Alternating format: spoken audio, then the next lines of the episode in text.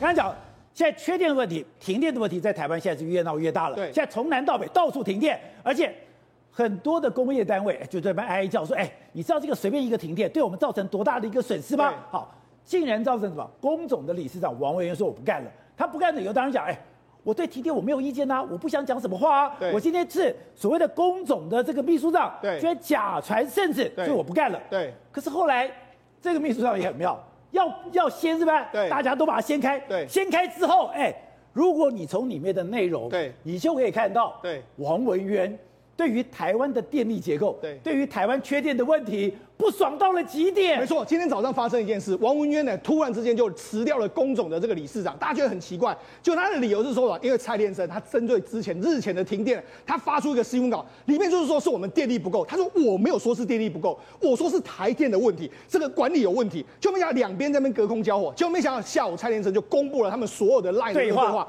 对话里面来说的话没有错，他们有讲说有什么设备异常，这个但他说是这个王文渊说大停电有设备异常，但是大停电有原因，我们要讨论什么？这是原本王文渊所坚持的立场，但是它里面还有讲到一句话，有用吗？我们早就知道台湾的电力根本就不够，我们麦寮电厂也曾经被台电拉倒而跳电，所以呢，事实上他也说过，台王文渊说，我们早就知道台电台湾电力本就不够，我们卖寮的我们他们自己的电厂对也被台电拉倒而跳电，对，他还讲了一个。没路用的，对，所以你是知道说，事实上他可能表面上就说你不要讲这样，但是问题是他自己心里也知道说，的确有缺电的这个状况嘛。而且他这边讲多说无用，他根本不想说。对，没错，所以就变成说两个之间这样互相的这个杠。不过告诉你，这一件事是什么？电力在台湾显然变成是个非常敏感的问题。讲到电力的时候，连王文渊都那，甚至你看这个蔡先生还说，是不是因为我这个新闻稿有给他看过啊？给他看过之后，他是不是有其他什么压力，导致他就是说请辞这个工种的这个情形？所以在后面搞不好还有一些政治的运作在这里面嘛？你说这个缺电的压力，连台塑集团的总裁王文渊都扛不住。哎，对王文渊家大财大，他在台湾这么大的一个势力。他都挡不住，而且台湾的他都不敢讲实话。台湾的电力问题来说，真的不是谁能扛得住的。为什么？你看，我们今这几天的时候，不是你看这几天不断的跳电啊，包括说你看这个下午的，哎，十三号下午的时候，林口有跳电，对不对？然后十三号深夜的时候，台南也跳电，只是十二号的时候，台南又跳电。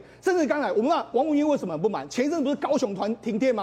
这个对台台塑有工厂在那边啊，他也有损失啊。听说那一次的高雄停电。对于高雄的石化厂造成巨大损失，对啊，有百亿元。所以啊，他已经损失了嘛，他当然知道个中的原因在什么地方嘛。甚至你看十三号晚上的时候，在保洁家附近不是也出现这种停电的这个状况吗？就在我们家隔壁的巷子。对啊，所以你看出现这么多的时候，结果我们王美花部长人家说说，哎，你台电一直停电，你这个好像停电的比率太高了吧？他说，哎，我们的故障率其实已经比国际的算好的啦。你仔细来看哦，所有燃气发电还有这个燃煤发电的这个清油链接的这些火力都这个几乎都是百分之百运转，甚至。加高度的在运转，你说连核二厂的清油都用出来了，对，它的备用的这个电都开始在用嘛？你看这个使用率都非常非常高。你看海湖这个发电厂的话，有一百零二趴，所以就是因因为这样子全部运转之后，你就知道说常常会发生意外嘛。像你看新桃电厂为什么会发生这个这个火灾的这个状况？因为你的电力发的太猛了嘛，太猛的时候你难免会有所谓电力跳脱的这个情形啊，所以它就出现一个这个燃燃烧这个大火这个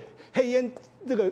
涌现，然后警民去抢救的一个状况。你就说，因为你发电量在你的用电是你在超整个发电系统的时候，当然会有这样的问题会发生嘛。好，那除了这个之外，你看我们现在我们这这几天不是说桃机有发跳电吗？对跳电之后，结果没想到，哎，我们这个目前我们不承认是缺电，我们不是电的问题，是因为啊人为破坏，不排除人为破坏，因为现在有这个现场有所谓的这个油压减在这个地方，油压减的时候是人为破坏之后导致整个跳电，所以呢，哎。遇到电力的时候，老是会有非常多多的问题。以前要什么？所以以前都给白壁计已经推不了了啦。对，现在仓鼠也推不了了。对，现在推给油压姐。所以呢，各种理由都有嘛，各种理由就都有意思，代表什么？没有人能够扛得住。这个就是现场找到的油压姐。对，没有人能够扛得住跳电缺电的问题吧？所以为什么连王文渊也扛不住？说实在，我认为他还真的扛不住。这样。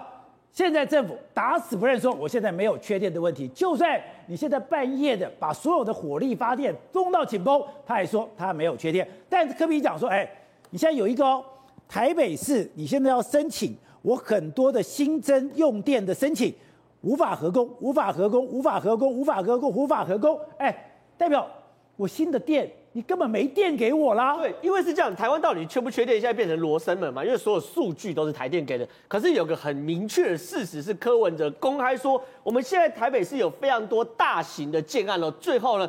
建造给了，可台电不给电，这件事情不给电，不给电。所以，比如说有包含台北花卉产销公司，它在西湖的变电所，哎，没有给电。新世纪时通、台达电的公司在内湖也不给电，台达电也不给。对，然后台北市捷运公司工程局的也不给电，中华电信也不给电，台台北捷运局也都不给电。那这个东西呢，柯文哲有特别说，哎，这两年有二十二个大型的建案。你呃台电都没有给电，你最后就变成说我建造过，可是我没有电，我没办法施工嘛。可是台电有说这个呢是这个松湖超高压变电所你没有通过，所以我不是不给电，是你没有变电所，所以我没办法给你电。那这件事变成罗生门，对不对？可是就算这件事情是罗生门哦，可是有一件事情是大家活生生血淋淋发生的，就这两天呐、啊，从万华、南投、汐止、林口、台南，全部都给我大停电嘛。这东西是活生生血淋在我们生活，天天在发生，真的是天天在发生哦。比如说，昨天三月十三号晚上十一点，南投市给我大停电。然后呢，三月十三号晚上九点，宝杰哥你家万华西园路二段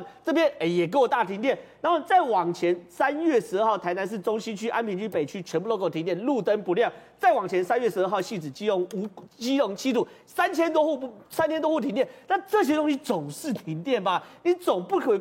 不能怪说有变电所嘛？结果呢，今天超天才！我今天早上一起来，看到经济部给我发一个文，发了一个脸书文，我觉得超天才。他说我们事故停电跟八年前比少了非常非常多，什么意思呢？他说二零一二年事故，就像他现在事故，就说什么什么什么油压减呐，啊、什么什么白鼻心呐、啊、汇流排故障那种事故的停电呢？二零一二年是两千一百两万一千多次，现在呢只有八千九百九十几次，就少很多啦。对，少很多。可是我问几件事情。这八年来，这二零一二年到现在为止哦，请问以前执政的前朝有全台大停电吗？哎，我讲全台大停电，你给我写事故停电，我事故停电，你就说事故停电没有那么多，我就问很简单，我们整个电网是出问题，这是事实吗？以前都没有大停电，现在执政到现在就已经四次全台大停电，所以你没有解释问题哎。第二件事情，请问黄伟哲跟陈其迈能够接受这个看法吗？不能嘛，因为台南大停电的时候，还有南部大停停电的时候，黄伟哲跟陈其迈是痛骂台电，对不对？而且高雄那一次停电，大家有很多实话，我们刚才讲那是损失上百亿元，是嘛？然后第三个就问，请问。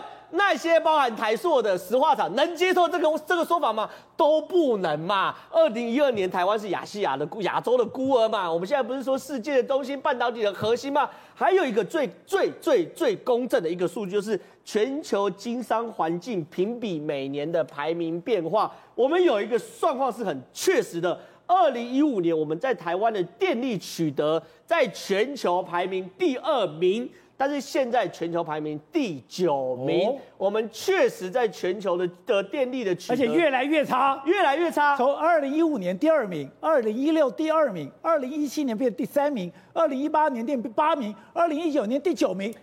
你现在不是更惨了？那我就问：二零二五年非核加油，我们会不会跌到十名开外？我再问个更严肃的问题：世界愿意把半导体，或是世界安心把半导体？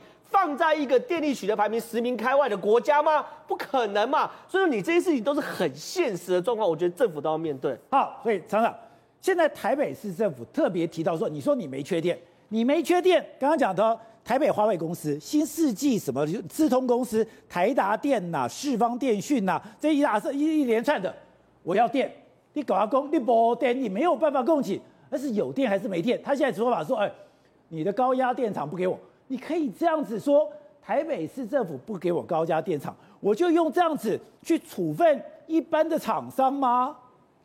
这个哦，就是南北之间的发电不均衡，大北部地区几乎是只有大潭、林口、林口啊，还有核二厂的一二号机，对，以外哪有什么大型的电厂？没电，没有，都是南电北送嘛，对不对？所以呢。政府一定要去正视这一件事情。很多人在选举的时候，电能源的规划是二十年的规划，在一个晚上就可以把一个核市场，哎，改变掉。啊，能源的规划可以可以一一个一个一个为了一个选举，把声浪也全部改变掉。所以呢，各位在这个而且南北之间的平衡，一定要赶快达到这个平衡。缺电一定要达达到这个平衡。那第二件事情就是说，现在大家都一直在说，哎，哪里哪里怎么讲？哪一个馈线坏掉？哪一个馈线坏掉？哪里缺电？哪里缺电？大家已经民意高涨了，民意高涨了以后，希望说我们家从来不能缺电，我的工厂绝对不能有电，绝对不能缺电。然后呢，我个人，我我是觉得我是电力公司退休的，我个人倒是建立过电力电力公司，你把每一次缺电的原因讲得清清楚楚，然后，我以后要怎么改？但是他有讲清楚，可是老百姓不接受，他怎么是一个白鼻心弄进去？所谓白鼻心把这个这个咬掉，要不然就是说有什么仓鼠进去。今天更妙的是，哎，今天桃机桃机说，哎，我们的交通部长王国材哦，他还讲说，甚至叫机场公司正在调查当中，也向航警局报案，正在配合航警局说，你怎么在电缆遭人破坏，现场发现一个油压碱，就是这个油压碱，代表。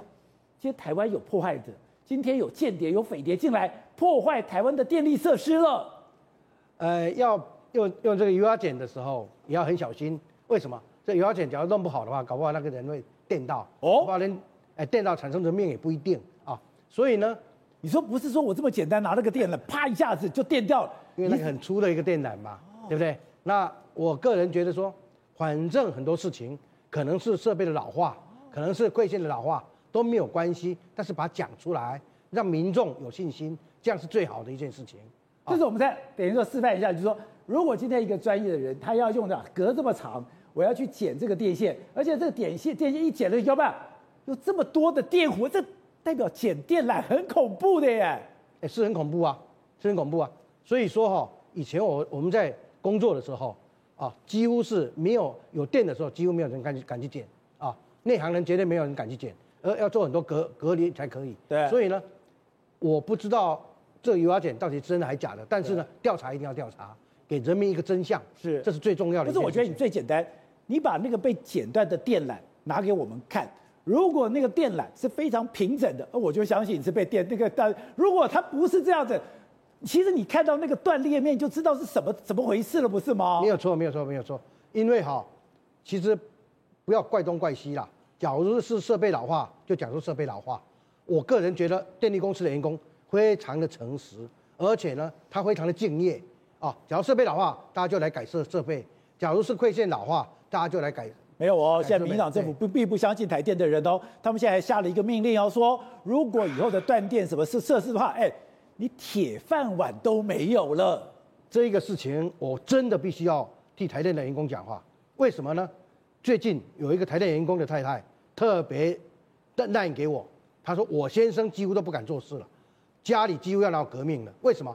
他说电力公司要设一个，假如发生大问题的时候要免职，啊，要免职。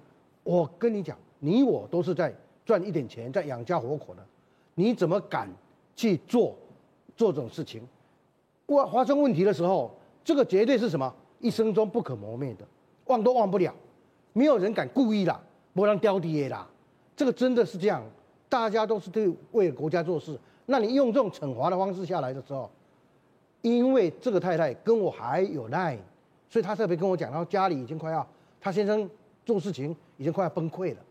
我是蛮相信这一点的，为什么呢？